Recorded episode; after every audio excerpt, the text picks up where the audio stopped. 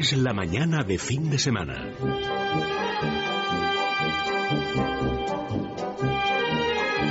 La hora de motor 16.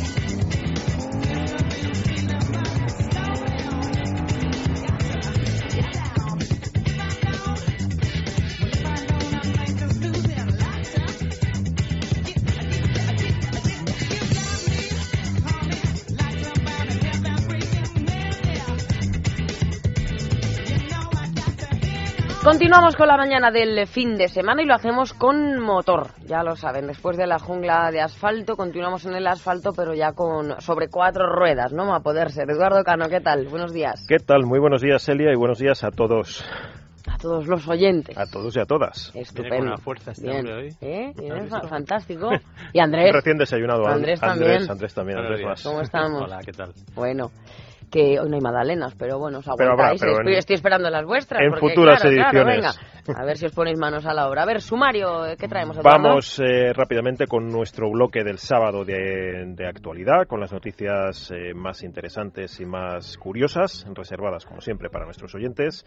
Y después abriremos debate sobre las últimas pruebas, los últimos resultados del test EuronCap, que como poco a poco se va conociendo, la gente poco a poco va sabiendo y, y conociendo, insisto, pues eh, se centran en la, en la seguridad de los vehículos, de los vehículos nuevos eh, de las últimas incorporaciones al mercado en caso de, de choque, esencialmente. Este es el, el asunto que, que se mide. Bueno, hay, hay distintas evaluaciones dentro de esta prueba.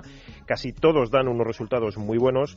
La verdad es que se llega a perder la perspectiva de lo, de lo bien que, que- que parados que salen en general, pero bueno, siempre hay alguna sorpresa que luego repasaremos.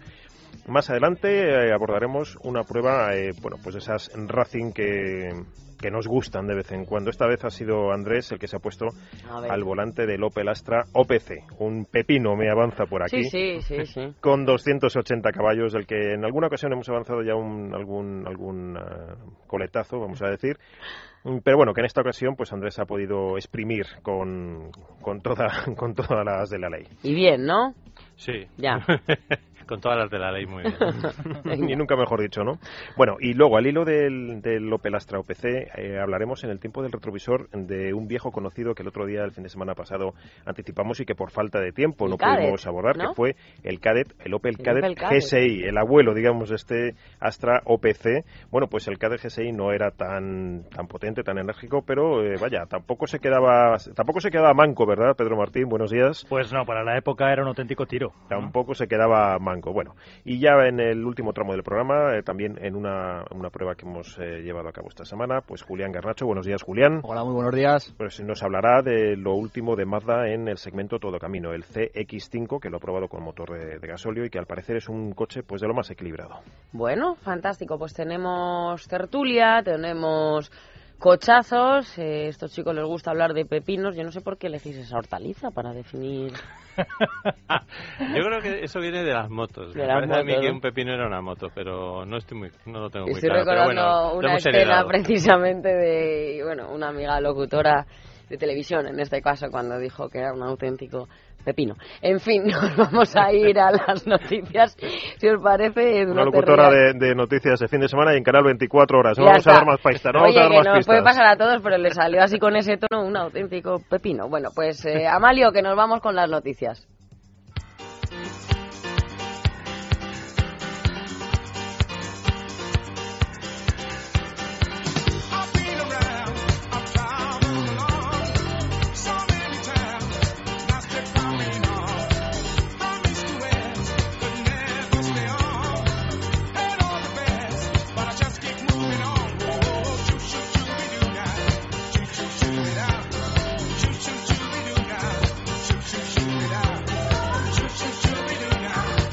Como si fuera un pepino.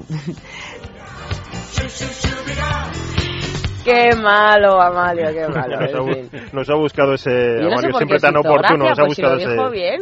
¿Por qué hace gracia? Como Bueno, porque salió, salió, salió del paso de aquella forma, vamos a decir, al lado de Jorge Lorenzo, yo creo. Venga, vamos. Bueno, pues anda. estamos ya en tiempo de noticias y hablamos en primer lugar de la denuncia que ha- estos días ha efectuado Facua. Detecta diferencias en los precios eh, del carnet de conducir de hasta el 180%. Facua ha detectado diferencias de hasta el 180% en el precio que cobran las autoescuelas de España por preparar el carnet de conducir. Aprobar a la primera y con 20 prácticas tiene un coste medio de 739,38 euros. Según el estudio, el precio es un 10,1% más económico que el año pasado, cuando era de 822,71 euros.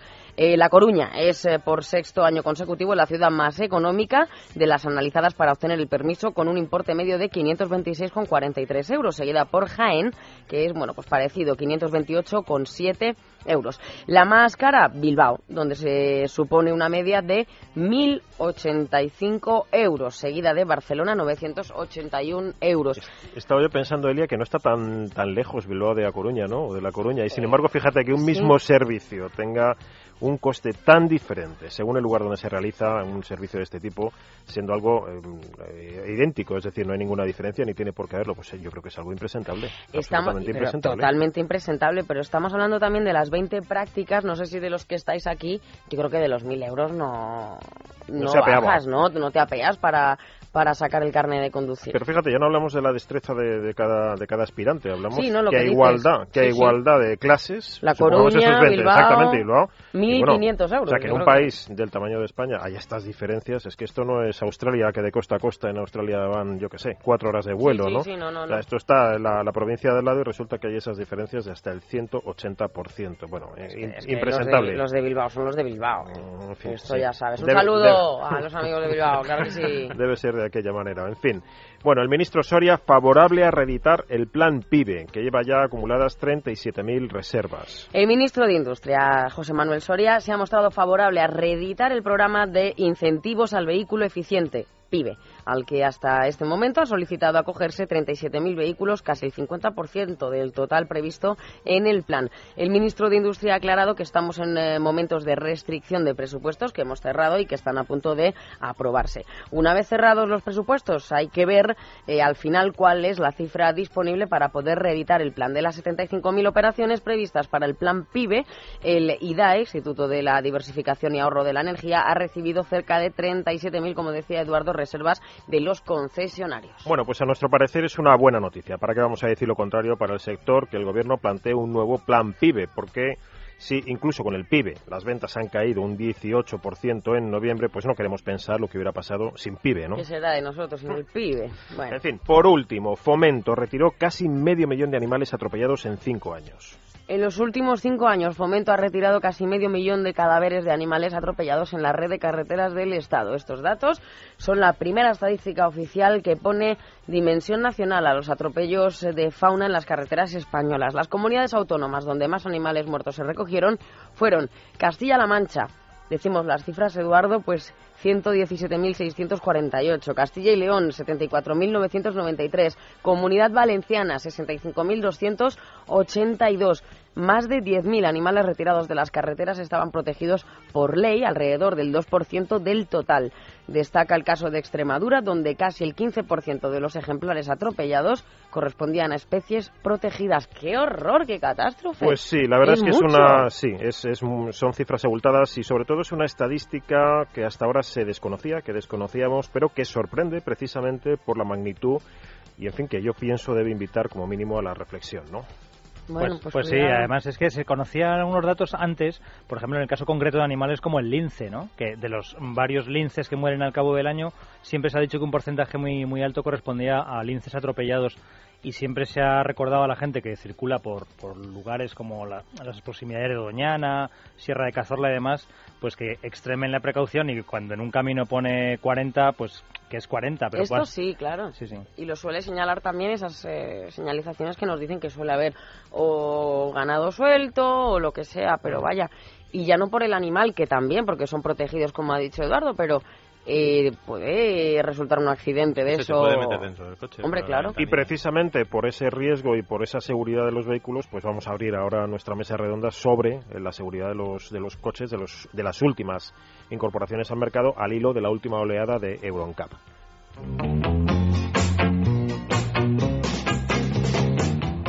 La hora de motor 16. Es la mañana de fin de semana.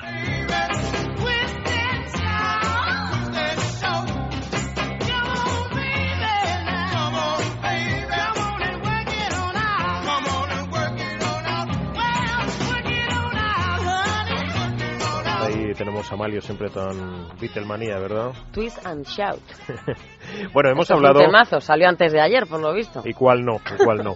bueno, hemos hablado en, en programas anteriores, en otras ocasiones, con María Jesús Beneit, que hoy no, no está con nosotros. Hemos hablado ya con anterioridad del- de, los test Euro NCAP, que miden la eh, seguridad de los coches en caso de impacto, también de...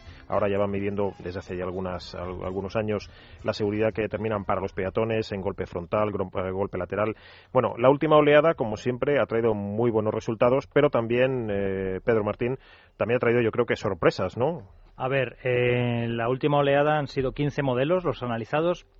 Bueno, decir que realmente han sido 14, pero hay uno de los análisis que equivale a dos coches, es el del Skoda Rapid y el Seat Toledo, que solo se analiza uno de los coches porque son tan sumamente parecidos en cuanto a plataforma, carrocería y demás, que con que se estudie uno de los dos... Aunque se rompa uno... Exactamente, los, los datos son extensivos al, al otro. Entonces, SEAT eh, Toledo y Skoda Rapid, pues eh, también han estado dentro de esto. En total, 15 modelos, como digo, y de los 15, 14 han obtenido 5 estrellas, que es el máximo que se puede recibir en, en el test Euro NCAP. Y, y como seguramente te referías a sorpresas, pues decir que uno de los modelos ha obtenido solo tres estrellas, que es el Dacia Logi. Ahí va yo. Es el nuevo monovolumen de la marca rumana. Hemos hablado extensamente, además, Sí. en prueba, en avance en su momento como novedad, luego también como prueba. Exactamente, es un Tres modelo, estrellas. modelo asequible, un modelo... Es que imagínate si con todas las virtudes que tiene en cuanto a lo económico que le hemos dicho y algunas prestaciones y además también recibe las cinco estrellas, pues yo creo que ya... Pero Se- se hay, queda de traca, ¿no? pero hay, no, pero hay precedentes, ¿eh? ¿Sí? Hay precedentes de coches muy baratos que han obtenido cinco Máxima, estrellas. máxima Entonces, pues Euroncab lo que ha recomendado es que se mejore la seguridad, pues por ejemplo, eh, del reposacabezas, ¿no? Eh, el reposacabezas del Dacia Logi ha obtenido de las cinco de los cinco niveles que hay de reposacabezas eh, está en el inferior, es decir. Eh, pues cuando se recibe un golpe, por ejemplo, por detrás, pues ese reposacabezas no evita el efecto latigazo. No sé, Pedro, si recuerdas, la semana pasada en una de las noticias hablábamos de esto mismo, de los airbags cervicales, ¿no? Que se iban a, a introducir porque muchas de esas lesiones venían Mm. por eso, porque lo llevábamos mal, mal puesto directamente, comentaba eh, Montoya. O sea que- Exactamente. Entonces, en el caso del Dacia Logi, pues eh, esas tres estrellas las podríamos traducir como que es mm, simplemente correcto, pero claro, quedan dos estrellas por encima, es decir, que, que deberían hacer un poco más de esfuerzo en que ese vehículo en choque frontal, choque lateral, eh, choque contraposte, porque decir que no solo se rompe un coche, o sea, se rompen, por cada modelo se rompen varios, porque como mínimo son tres las pruebas que se hacen. Eh, es el choque frontal a 56 kilómetros por hora contra una barrera deformable, el choque lateral en el que un cuerpo que simula un vehículo nos choca lateralmente y el choque contraposte que es el más exigente de todos que es pues por así decirlo como si el coche nos derrapara y chocáramos eh, justo a la altura del conductor eh, lateralmente contra un árbol Y si me permitís, que el golpe lateral al que haces eh, referencia es uno mm, de los que demuestran, bueno, o el que demuestra por excelencia que los coches, si son frágiles por algún, por algún flanco, es precisamente por los costados, yo creo, ¿no? Claro, ¿sabes lo que pasa? Que eh, en un choque frontal, mm, desde donde está ubicado el conductor y el copiloto hasta donde empieza el choque, pues hay más de un metro de distancia que eso se utiliza para que vaya absorbiendo energía, ¿no? O sea, el, objetivo ahora es que el habitáculo donde vamos metidos, eso sea lo que no se deforma, pero todo lo demás sí. Entonces, lo que, lo que decía es que en el choque frontal, pues tenemos ese morro que actúa como una especie de colchón, ¿no?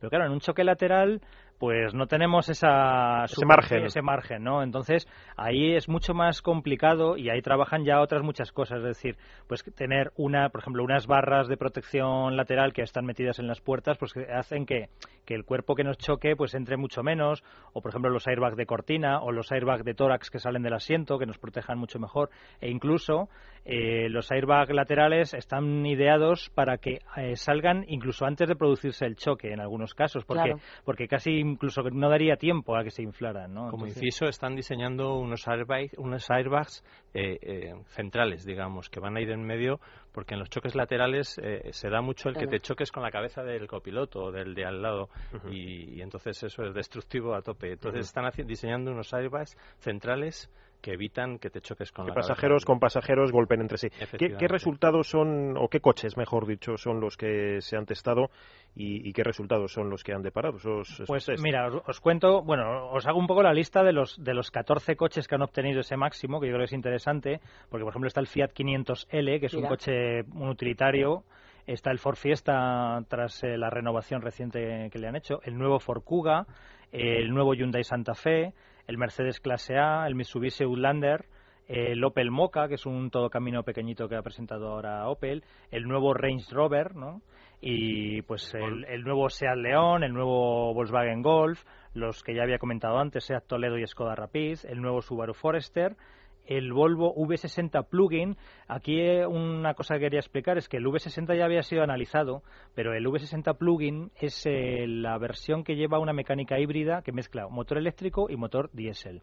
Entonces eh, hay que hacerle un análisis de nuevo porque eh, el choque de un coche normal y el de un coche que lleva un motor eléctrico con mucha, con baterías más grandes y tal no tiene nada que ver. Eh, es decir, hay que asegurarse de que las baterías no tienen ningún tipo de pérdida, de fuga o que generan una explosión.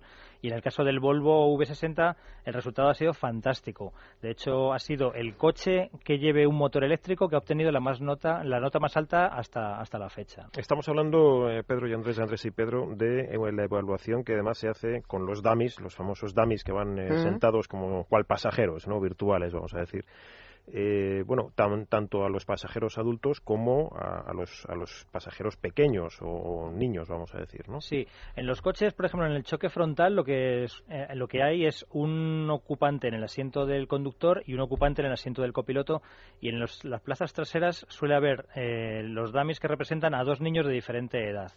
Es decir, a un diferente niño peso, muy, diferente complexión física. uno que simularía a un bebé y otro que simula a un niño, a un chavalillo, por así decirlo, ¿no?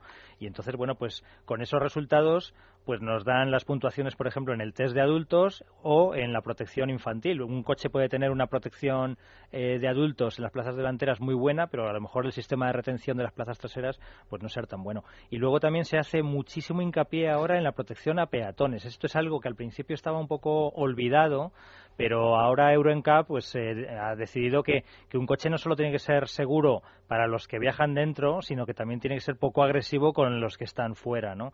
Entonces, en ¿Y este esto cómo, cómo se consigue? Pues eh, bueno, lo que se hace es que se, el, el, capó se divide en un, pues no sé, en cientos de pequeñas secciones y entonces eh, lo que se hace es que se, se proyecta un peatón a una determinada velocidad y entonces se ve dónde, dónde ha chocado el peatón y con qué intensidad ha chocado. O si, por ejemplo, el borde del paragolpes pues eh, es agresivo o en cambio ha amortiguado, ¿no? Y entonces, pues hay veces que, que, se dice que un peatón, bueno, pues es seguro, o sea, un un atropello eh, se ha saldado bien, pero que a lo mejor la zona del paragolpes eh, es todavía un poco agresivo con la zona de las rodillas. Es decir, Euroncap es, es, es, muy, está en todo. Y, por ejemplo, mira, os digo una cosilla. En el, en el Range Rover nuevo ha obtenido unas notas muy buenas, pero Euroncap les ha recomendado que mejoren el reposacabezas, porque les ha dicho que el coche es muy, muy seguro, pero que el reposacabezas, a su entender, no está a la altura de un coche de ese nivel. Y parece ser que Land Rover pues eh, lo ha aceptado con caballerosidad y ha dicho que va a mejorar esto, pero ya. En esta oleada de Euroncap, eh, la puntuación mayor eh, para protección de niños lo ha conseguido el Seat León con un 92%. la protección para adultos, la mejor la ha conseguido el, el Opel Mocha y el Hyundai Santa Fe y la puntuación mejor para peatones la ha conseguido el Subaru Forester. Y además es curioso que esta, que esta gente de Euroncap, que efectivamente yo pienso que las marcas desde hace ya mucho tiempo toman, se toman muy, muy a pecho los resultados que, que deparan, miden, ah, como antes decíamos, hasta el último chisme casi, ¿no? O sea, si el coche tiene, por ejemplo, un avisador o no de cinturón abrochado, todo esto puntúa en el resultado final del, del análisis de cada vehículo. Exactamente, y por ejemplo, un vehículo que no equipe el control de estabilidad de serie en todas las versiones de la gama no puede obtener cinco estrellas, aunque sea súper seguro en caso de choque.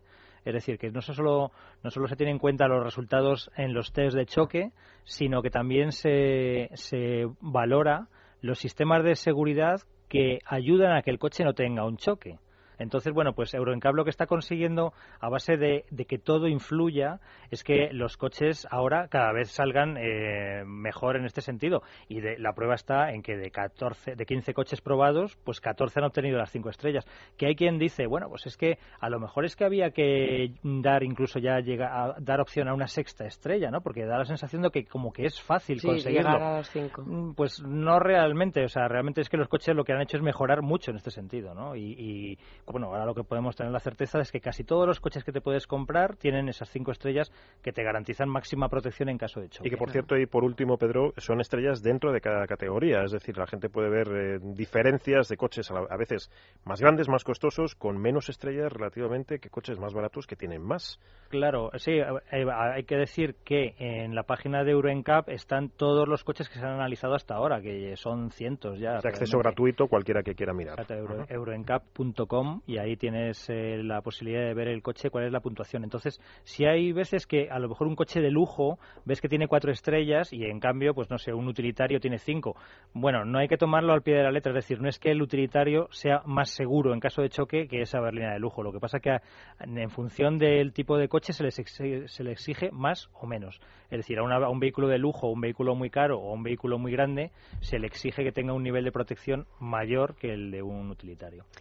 Pues fantástico. Bueno, eh, esperemos no tener ningún percance de este tipo Con, el, con nuestro protagonista que viene a continuación. No, y además esos coches eh, fantásticos, pues cuanto menos rompan, mejor. Digo que eh, los impactos, el frontal, el lateral, supongo que los más dañinos a la hora de contabilizar pues muertes, por ejemplo, suele ser el, lateral, ¿no? Como has dicho, por eso esa prueba de, poste. Sí, exactamente. O sea, son los más destructivos porque tenemos menos superficie o menos zona absorbente. Bueno, yo decía que casi vamos a ir a una cosa más relajada, mm, desde un punto de vista por lo menos de seguridad, que es ese Opel Astra OPC que, que antes anunciábamos como un pepino y que Andrés ha probado con sus 280 caballos a cuestas.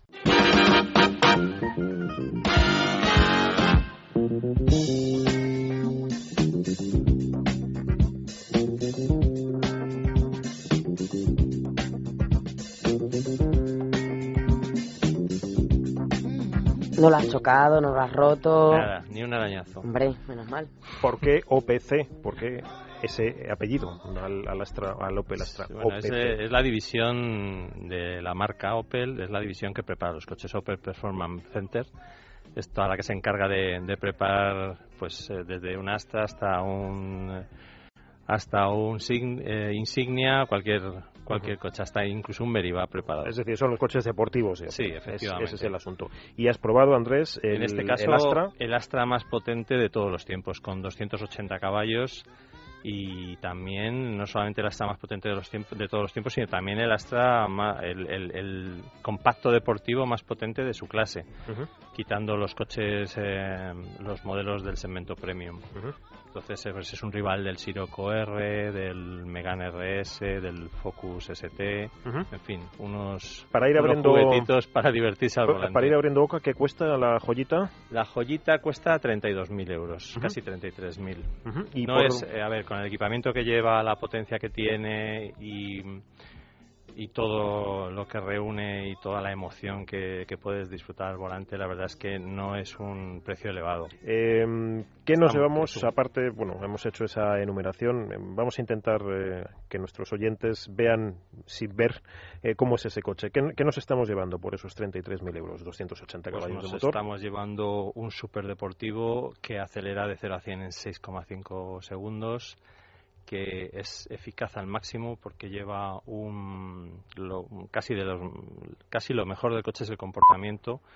Lleva suspensión regulable lleva tres tres diferentes tipos de, de modificación de chasis que se puede elegir un poco a, a, medida y al gusto de cada, de cada usuario, pero sobre todo lleva un diferencial autoblocante mecánico que se llama Dressler, que frente a los, a los eh, electrónicos, al XDS típico de Volkswagen, es mucho más eficaz. Es un, es un diferencial que, que permite que, el, que, no se, que no se vaya ni un solo caballo de potencia en, en tracción. En, una curva cerrada, cuando metemos segunda y aceleramos a tope para salir rápido, otros coches con tanta potencia les es difícil transmitir al suelo pues todo ese par y toda esa potencia. Y en este caso, la verdad es que el coche tracciona de maravilla lo cual pues eh, ayuda a, que sea mucho más eficaz, mucho más rápido, que no, no, sea subvirador.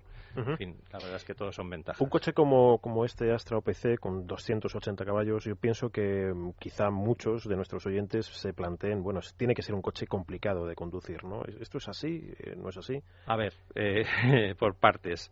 Eh, haciendo una conducción, o sea, no, eh, es el, cada vez más eh, este tipo de coches son coches como con doble personalidad, ¿no? También lo dijimos en el Focus ST, que tú podías utilizar el coche a diario para ir a trabajar, eh, no, no, te obliga a ir deprisa, no te obliga a ir de carreras como, an, como antiguamente a lo mejor. En este caso tú puedes ir en marchas largas, puedes ir, no son coches de suspensión incómoda en la posición normal, de, no son del todo incómodos, son lógicamente más sequitos, más, firmes, más, más duros, duros, ¿no? más firmes, pero a ver, puedes llevar a gente y tampoco se te van quejando mucho. Uh -huh. Tiene un modo sport con una teclita que endurece un poquito más la suspensión, reduce el balanceo, trabaja sobre la dirección para que se vuelva más directa, pero hay un botón que se llama OPC, OPC. y que le nada más apretar ese eso, botón. Eso es Mr. High. Ya ¿no? de momento, de momento el, sal, el, todo el salpicadero, todo el cuadro de instrumentos se tiñe de rojo, se pone rojo wow. y eso ya indica que y entonces es que el coche se convierte de verdad en un coche de carreras porque acaricias el acelerador y ya empuja. Uh -huh. eh, bueno, es un coche para que os hagáis una idea que en segunda alcanza 100 kilómetros por hora y en tercera 160. Uh -huh, uh -huh. Eso te da un margen, porque ahora vamos a hablar del cambio, que es lo peor del coche, pero el, el que en, tercera alcance 160 lo que te permite es en una carretera de curvas, en una carretera de montaña, pues aprovechar mucho esa marcha, Qué porque barbaridad. aunque venga una recta larga, mmm, no vas a tener que, que, cambiar a una marcha superior si no quieres. Uh -huh. Es un cambio que está como, como muy retrasado en la parte entre los asientos, entonces ah. yo conduzco bastante retrasado porque soy muy grande, muy alto, pero Julián que conduce y Pedro también que conducen más, no más el, avanzado, claro, el problema que, es que tienes que ponerte en una posición un poco anti Sí, porque parece que Opel lo ha diseñado para gente alta. Entonces, gente que conduzca con el asiento muy atrás, que mida un metro ochenta, un metro noventa, no tendrá ese problema. Pero claro, servidor mide 1,75, claro, es que entonces no...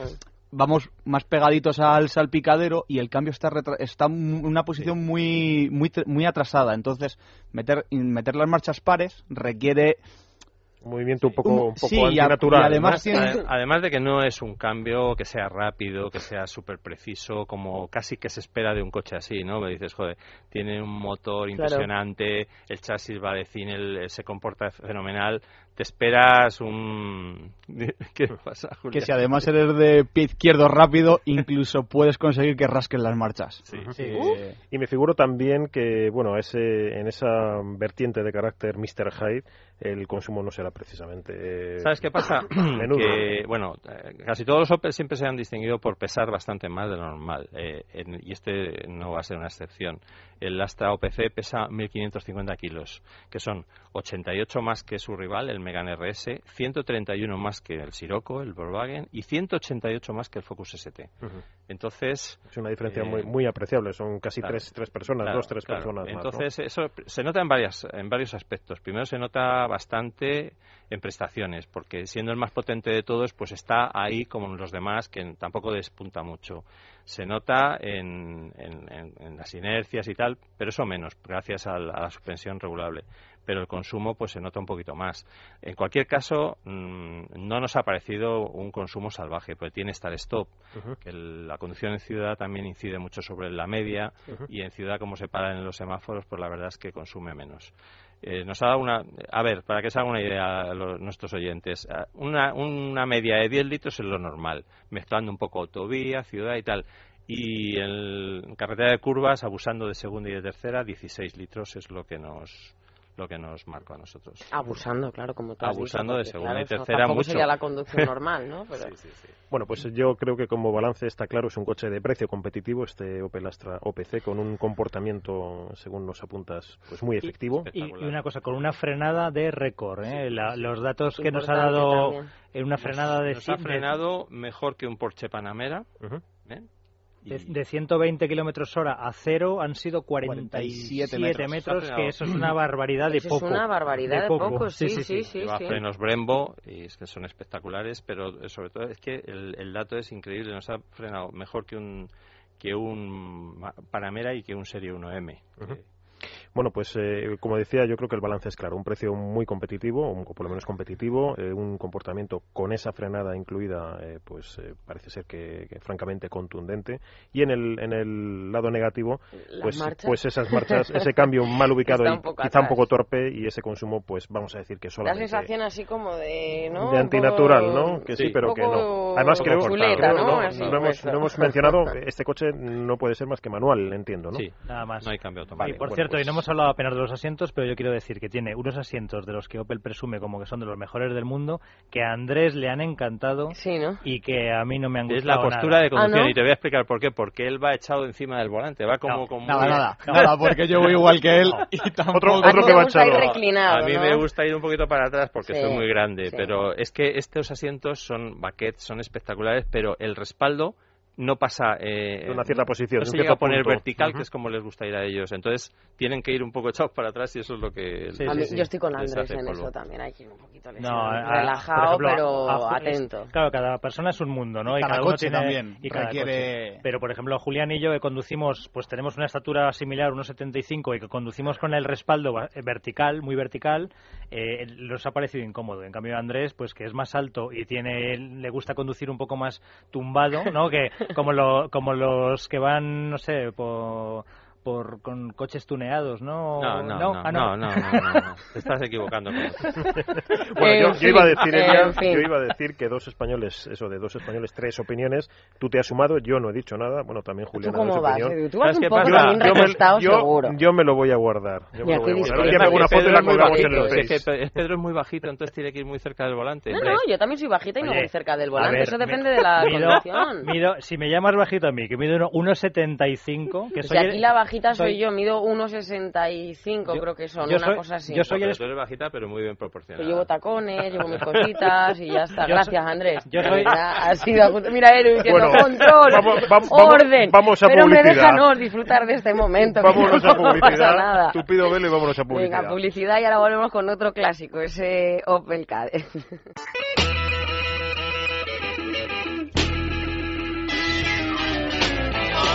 La hora de motor 16.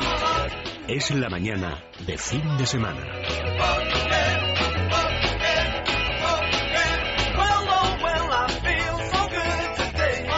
Javier Montoya, ¿qué tal? ¿Cómo estamos? ¿Qué tal estamos? vosotros bien, ¿no? Yo también. Eh, pues nada, perfecto todo. ¿Qué te parece el, plan que tienen los chavales hoy en el estudio? Les veo bastante divertidos, ¿no? Como, corresponde a un día, un día de fiesta. Hombre. Venidos arriba, venidos arriba. bueno, sí. Hombre, después de hablar de ese, de ese pepino, como decía Eduardo. Se han calentado los motores, se han calentado los motores, Javier. Pues, claro que sí, la verdad es que es un, es un aparato el, el, el, Astra, el Astra, OPC. Eh, la semana pasada, Javier, permíteme introducir hablábamos, eh, luego por falta de tiempo no pudimos ir con él, pero avisamos a nuestros oyentes que no cundiese el pánico, que recuperábamos inmediatamente, eh, bueno, pues el que es casi el abuelo, ¿no? De ese contundente Opel Astra OPC y que no es eh, ni más ni menos que un viejo rockero como el Opel Kadett GSI del que nos vas a hablar a continuación. Pues sí, aquí estamos, aquí estamos con él, efectivamente. Hombre, yo no sé si se podría considerar el abuelo, el bisabuelo, el padre o lo que sea, pero realmente sí que el Cadet GSI fue uno del uno de esos precursores de lo que de lo que se conoce como GTIs, ¿no? Los los compactos deportivos y el Astra pues fue uno de los perdón, el Cadet el Cadet GSI fue uno de los más de los más conocidos en la época, ¿no? Estaríamos estaríamos casi Javier hablando de un tatarabuelo, digo yo, más que abuelo, ¿no? Porque bueno, es que tendríamos que, que mm, analizar Después del del GSI vino el primer Astra, el primer Astra eh, no tuvo versión OPC, eh, el segundo Astra, tercer Astra, sí, estaríamos hablando más o menos de un tatarabuelo, efectivamente. Si, si consideramos cada generación de coche, pues una generación De, de, personas, ¿no? El primer, el Cadet G6 este del que, del que hablamos llegó en el año 85, o sea que en realidad tampoco ha pasado tanto tiempo, son 27 años, entre medias ha habido bastantes bastantes modelos como comentábamos y la verdad es que hombre pues, lo podemos considerar un precursor aunque realmente las cifras de unos y de otros pues no, no, no tienen nada que ver no el primer el primer eh, Cadet GSI contaba con un motor de 115 caballos que bueno pues para aquella época seguramente era una no digo una exageración, pero bueno, era una cosa respetable. Y hombre los 280 del Astra OPC pues poco tienen poco tienen que ver no es casi el triple en, números redondos vaya. Efectivamente. Lo que pasa que claro pues eh, el KDG sí contaba con una serie de ventajas que a lo mejor en el Astra OPC pues no no las hay, ¿no? Contaba con un peso súper contenido, unos cerca de 900 kilos frente a los 1.500 que, que ahora mismo pesa el, el Astra OPC y eso le permitía pues alcanzar unas prestaciones magníficas para la época, ¿no? Unos 200 kilómetros por hora de velocidad máxima, eh, una frenada, eh, pues, eh, perdón, un, sí, una frenada realmente espectacular con unos, eh, la versión la versión de que contaba con ABS pues frenaba en 43 metros. Creo que se han comentado los 47 de las del, del OPC que son, muy buenos. que son muy buenos pues media tonelada menos. Claro imaginaos 43 metros es, es una distancia de parado de frenado magnífica. Lo que pasa es claro con el con la ventaja de contar con un peso súper contenido. Eh, ¿Qué tenía ese Astra, ese Cadet?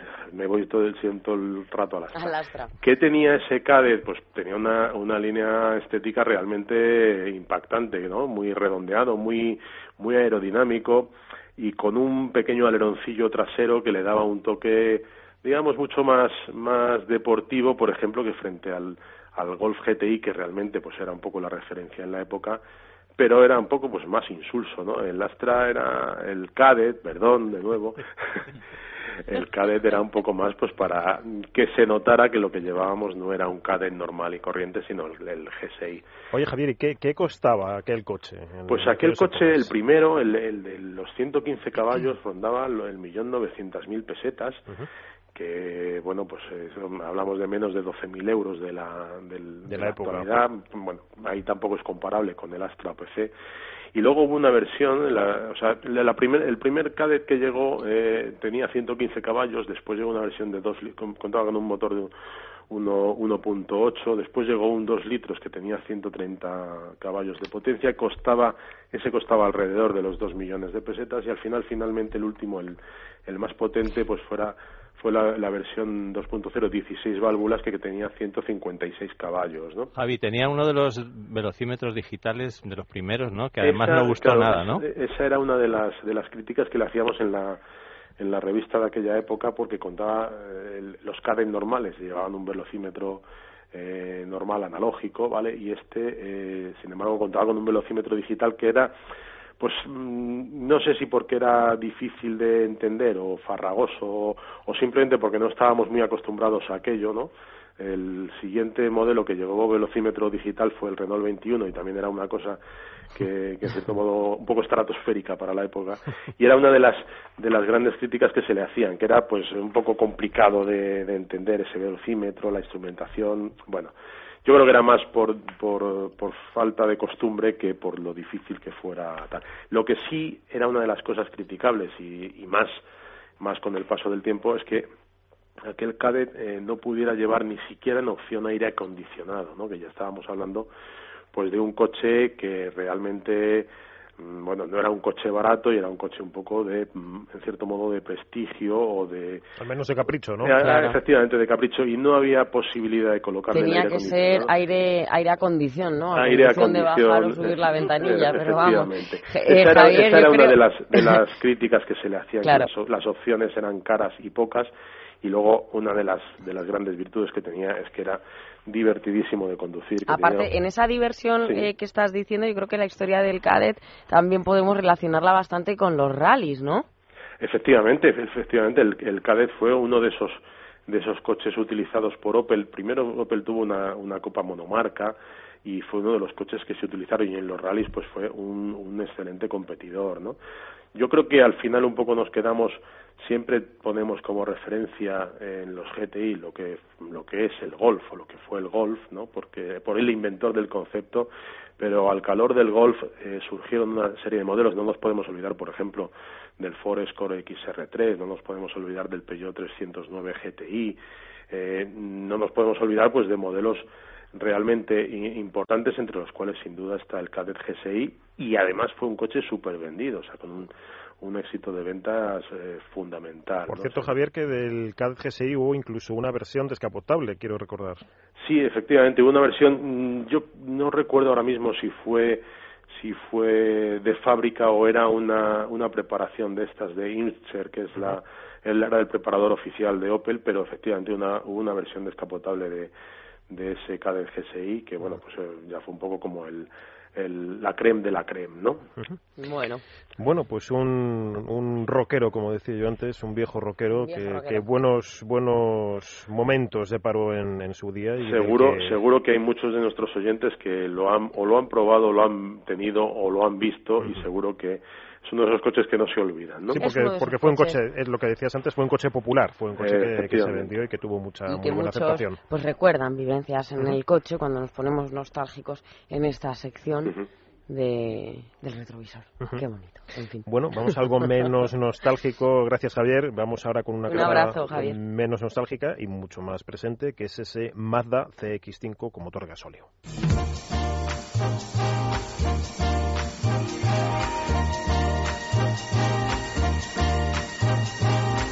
A ver,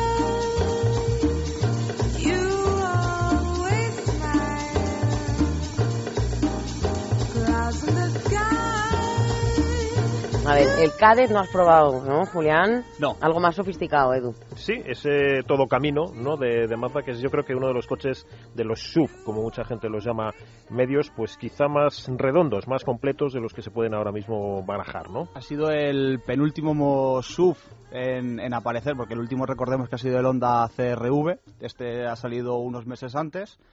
Y sí, se ha convertido en, en un modelo de referencia. Uh -huh. Tengo entendido que lo están despachando, no hay otra palabra, en mercados como el ruso. Bueno, eh, y que además había problemas dentro de lo mal que está todo el mercado en España, pero había problemas, ciertos problemas, digamos, de entregas, porque había una prioridad clara en mercados como el ruso, el japonés también, para o, este coche. Coche del año en Japón, acaban de, de nombrarlo, acaban ¿verdad? de nombrarle coche del año en Japón, efectivamente. Bueno, aún así, tú has tenido ocasión de subirte y de probar con ganas ese, ese motor 2.2, eh, me decías, de gasóleo con 150 sí, caballos. Sí, porque por la redacción había, había pasado una versión de gasolina, que es un 2000 con 165 caballos, pero vamos, nos habíamos quedado con ganas de, probar este diésel. Que, bueno, utiliza uno de los motores más sofisticados, por así decirlo, del, momento. Es un 4 cilindros con 2 litros con 2 de cilindrada y lleva turbo, eh, inyección directa por Common Rail y la, y la relación de compresión más baja de, de todo motor diésel, con, con, una, vamos, con una relación de 14 a 1.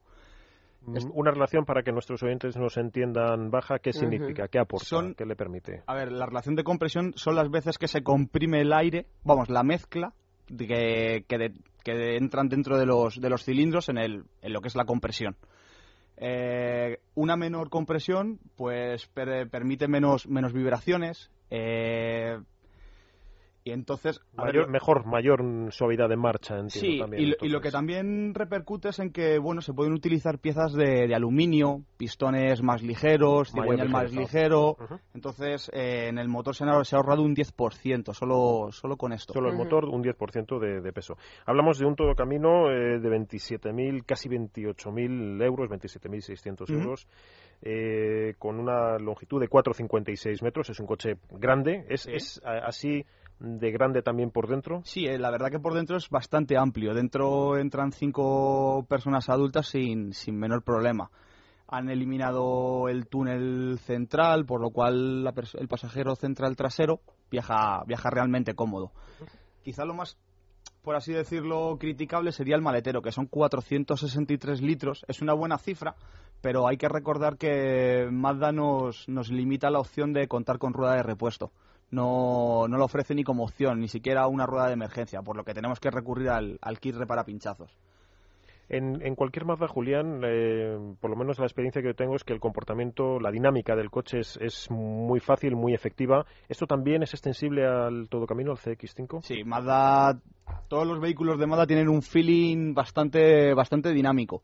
Y este coche es, es uno más. El chasis está muy bien puesto a punto, eh, se puede ir bastante rápido con él, la dirección es muy directa, el cambio con unos desarrollos muy, bueno, unos desarrollos, uno, un guiado muy, muy preciso.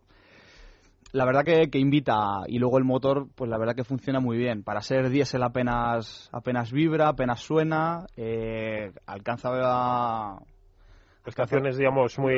202 kilómetros por hora, aceleración en 9 segundos. Es decir, con, con esos 150 caballos... Claro. Eh, pero, pero yo iba a decir que con esos 150 caballos tenemos de sobra a priori para, Sí, para este sin coche. duda, sin y como dice Andrés, que es lo que le falla aparte de esa rueda de repuesto que no, que no está ni se la espera. Bueno, pues ya como viene siendo como viene siendo tónica habitual, todos los vehículos modernos utilizan el sistema Start Stop. Mazda lo denomina e-Stop y la verdad que es, es un sistema que pone el motor bastante rápido en funcionamiento, pero no lo hace todas las veces que, que debería. O sea, está demasiado supeditado a, a gasto de, de consumidores del coche. Entonces, en el momento que tenemos la calefacción un poquito alta o el aire acondicionado conectado, no lo activa. Entonces, sería una, una crítica. Esto pasa en algunos coches que llevan Start Stop. Pero Eh, pasa no curiosamente que con Mazda, yo recuerdo con el Mazda 3, cuando Sí. apareció, eh, la primera vez que tuvimos el coche pensábamos que se había estropeado, porque estábamos acostumbrados a que los Start Stop funcionaran prácticamente siempre en las paradas y nos dábamos cuenta que ya llevábamos circulando varios minutos con el coche, llegabas a un semáforo y, Y no, se, y no se detenía. Y es que no, es que digamos que tiene como más excepciones que otros Start Stop y entonces se saca menos, menos partido. Tiene a- demasiados condicionantes. Exactamente. Sí. Y sin embargo, una media de poco menos de, de 6 litros de, de promedio, insisto, a los 100 kilómetros, pues casi se puede permitir, casi no voy a decir renunciar a Sí, ese sistema, sí, pero vaya, ¿no? Sí, sí, sí. Sí, ha gastado realmente poco, han sido 5,6 litros a los 100. Y bueno, buena culpa de ello la tiene la tecnología Sky Active, que promulga Mazda y tal, y que afecta a las mecánicas, al peso. Bueno, decir que este, que este CX5 pesa 1.520 kilos, 30 menos, 30 menos que el, que el Astra OPC del que, del que habíamos hablado antes, y es un coche mucho más grande. Solamente, y por terminar, tracción delantera, tracción total. El que hemos probado ha sido tracción delantera, pero por 3.000 euros más te lo tenemos con tracción a las cuatro ruedas. Vale, para, los, precio. para los intrépidos. dijimos. 27.670. Bueno, pues Dijimos eso es algo más de 27.000 euros. Bueno, pues Estupendo, hasta hasta aquí aquí llegamos. nuestros contenidos de hoy. Hasta aquí llegamos. Muchísimas gracias a todos. Eduardo, te veo mañana. Mañana nos vemos, más. Julián, te veo mañana. Eh, no sé yo. ¿No sabes? Bueno, a lo mejor vacaciones, que es domingo. Eh, Pedro, a ti sí, ¿no? ¿Vas a Nos estar? vemos, nos vemos mañana. Y Andrés. Sí, también a mí. Venga, estupendo. Pues nada, mañana nos vemos, continuamos con Motor 16 y ahora no se vayan, llegan las noticias y luego media horita que además, bueno, pues ya saben que les traemos temas interesantes. Hasta ahora.